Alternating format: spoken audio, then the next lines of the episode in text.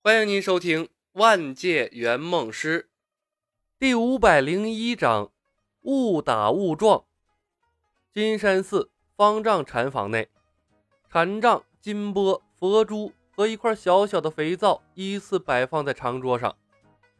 监察院长老、戒律院长老、知客等金山寺所有的画事人全部集中在了这里，一个个神情肃穆。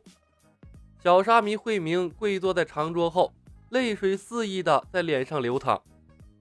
师傅，你不是说下山除妖吗？怎么说没就没了呢？我的一千遍，我的一千遍静心咒还没念完呢。阿弥陀佛，阿弥陀佛。监察院长老叹息了一声，环视左右。几位师弟，此事你们怎么看？我不相信方丈师兄遇害了。方丈师兄佛法高深，诸邪不侵。若他还活着，又有谁能从他的手中把佛祖赐下的佛宝抢夺下来？戒律院长老眉头紧锁。如今连遗物都被送了回来，师兄怕是真的遭遇不测了。阿弥陀佛。监察院长老道了声佛号：“诸位师弟，此事干系重大，不可轻下结论，还是着僧人下山查明真相吧。即便法海师兄真的被妖物所害，他的尸骨也要找寻回来。前些时日，师兄莫名遇刺，如今又被妖物所害，真是多事之秋啊！师叔，是蛇妖，还有狐妖。”魏明猛地站了起来，一把抓过了桌子上的肥皂，激动的道：“这块肥皂便是证据，是那狐妖魅惑人的手段。师傅临死前令人把遗物和肥皂一起送回来，就是暗示我们凶手是谁。”知客长老伸手把肥皂拿了起来，皱眉道：“蛇妖和狐妖竟连师兄都敢加害，就不怕犯了天条吗？”砰的一声。禅房的门被人从外面重重撞开，房间内众人还没反应过来，一道灰红色的身影闪过，知客长老的手心一轻，肥皂已然不知所踪。他勃然大怒，张口便要呵斥抢夺师兄遗物的人，可一抬头，整个人都愣在了那儿。法海师兄，你你还活着？看着掌心里的肥皂块，法海迷茫的神情瞬间恢复了清醒。他环视一张张熟悉的面孔，之前发生的一切如走马灯一般从他的脑海里闪过。他堂堂金山寺的长老，在众妖环伺之下，一门心思的捡肥皂，竟然还被凡人围观了。最后更是一路从钱塘跑回了金山寺，只为了手中这一小块肥皂。一股真气在心腹肆虐，噗。一口鲜血从法海的嘴中喷了出来，他双目圆瞪：“狐妖，老子老衲和你们势不两立！”他用力一握，下意识的就要把手中的肥皂捏爆，可在运力的一刹那，又硬生生的停了下来。而后，他无比痛苦的闭上了眼睛，把肥皂小心翼翼的收进了袖口。什么情况？法海不是死了吗？怎么突然就冒出来了？他既然要回来，又神神叨叨的把法器提前送回来干啥呀？方才还想着怎么给法海料理后事的几个长老面面相觑，颇有些尴尬。可看到法海吐血，顿时紧张起来。戒律院长老关切地问：“师兄，你没事吧？是否在和狐妖的争斗中受了伤啊？”法海佛法高深。眼睛一闭一合之间，激荡的心情便平复了下来。可当他看到长桌上摆放的整整齐齐的装备三件套，愣了一下，浓浓的屈辱感瞬间又从他的心中涌了出来。这是什么意思啊？有恃无恐吗？还是羞辱？他强压怒火，深深吸了口气。多谢几位师弟关心，老衲没事。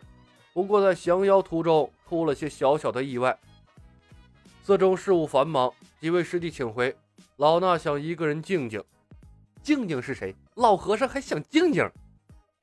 话已至此，几个长老哪怕心中有一肚子的疑问，也不得不咽了回去，各自道了声佛号，退出了禅房。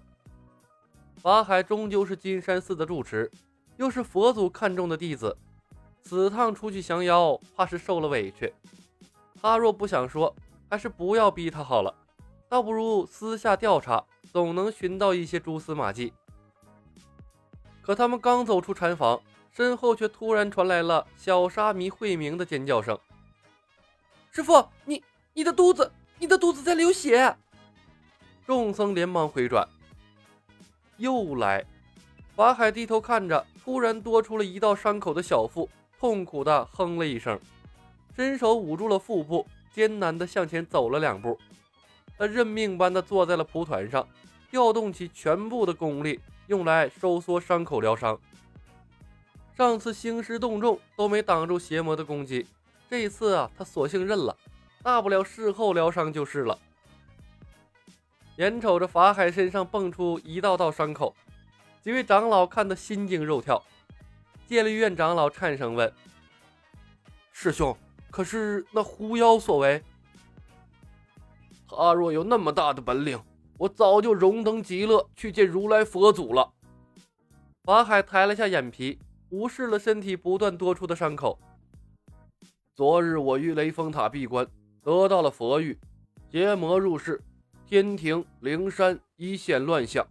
我虽不知天上发生了多大的变故，但我身上这莫名出现的伤势，怕也是祸乱天庭的邪魔所为，不必大惊小怪。等佛祖查明真相。邪魔伏诛，怪事尽去，把这当成一场修行就是了。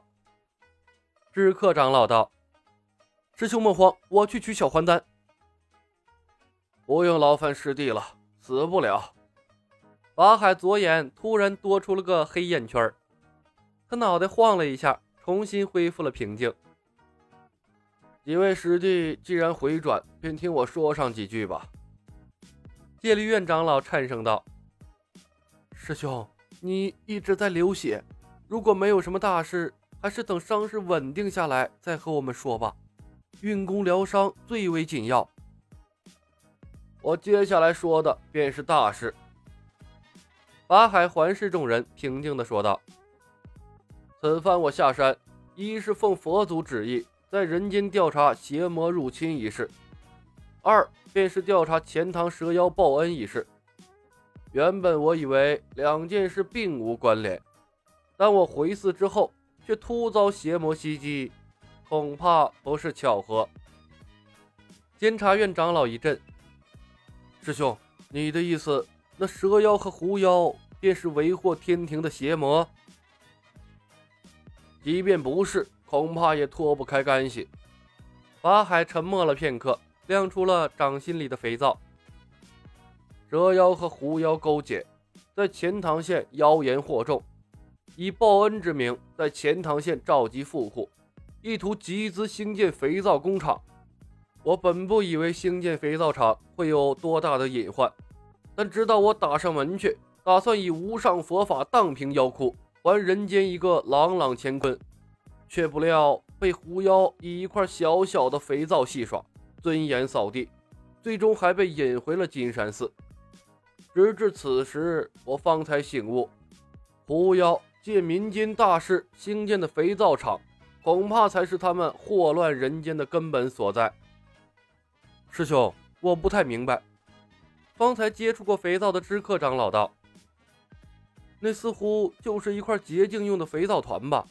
不过精致了一些，上面既没有神通，也没有妖气。师弟终究还是小瞧了这块肥皂。”法海苦笑了一声，一五一十的把他降妖过程中的遭遇讲了出来。几个长老听得目瞪口呆，啧舌不已。戒律院长老道：“小小的肥皂竟有如此威力吗？若是正常的肥皂，我又何须如此担心？由他们报恩就是，毕竟我佛慈悲。”法海道：“但此事事关重大。”而且关键时刻，邪魔为阻我出行，竟又对我出手。事情太巧了，让我不多想都不行。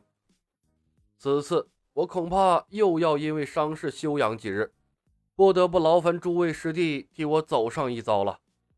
不然，若肥皂厂建成，天下尽皆是狐妖的肥皂，人间危矣，正道危矣。师兄尽管吩咐，为天下正道，我等愿赴汤蹈火。戒律院长老双手合十道：“就这说话的功夫，法海已经成了一个雪人一会儿噗的一口血，一会儿噗一个血洞。他吐了口血，艰难的说道。”速速联络天下正道高人，要么速速击杀狐妖，要么暗中破坏，务必阻拦肥皂厂建成。本集已经播讲完毕，感谢您的收听。